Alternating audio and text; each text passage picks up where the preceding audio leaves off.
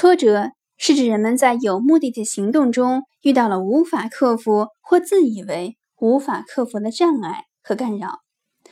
是动机得不到满足时所产生的消极情绪反应。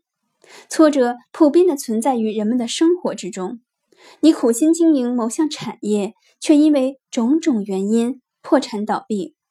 几年寒窗苦读，梦寐以求升学，却总是不能如愿。一心想着出国，为此倾其所有，一文不名时，彼岸依然天隔一方；一心想往上爬，指望着谋个一官半职，为此苦心经营，却得不到上级的赏识。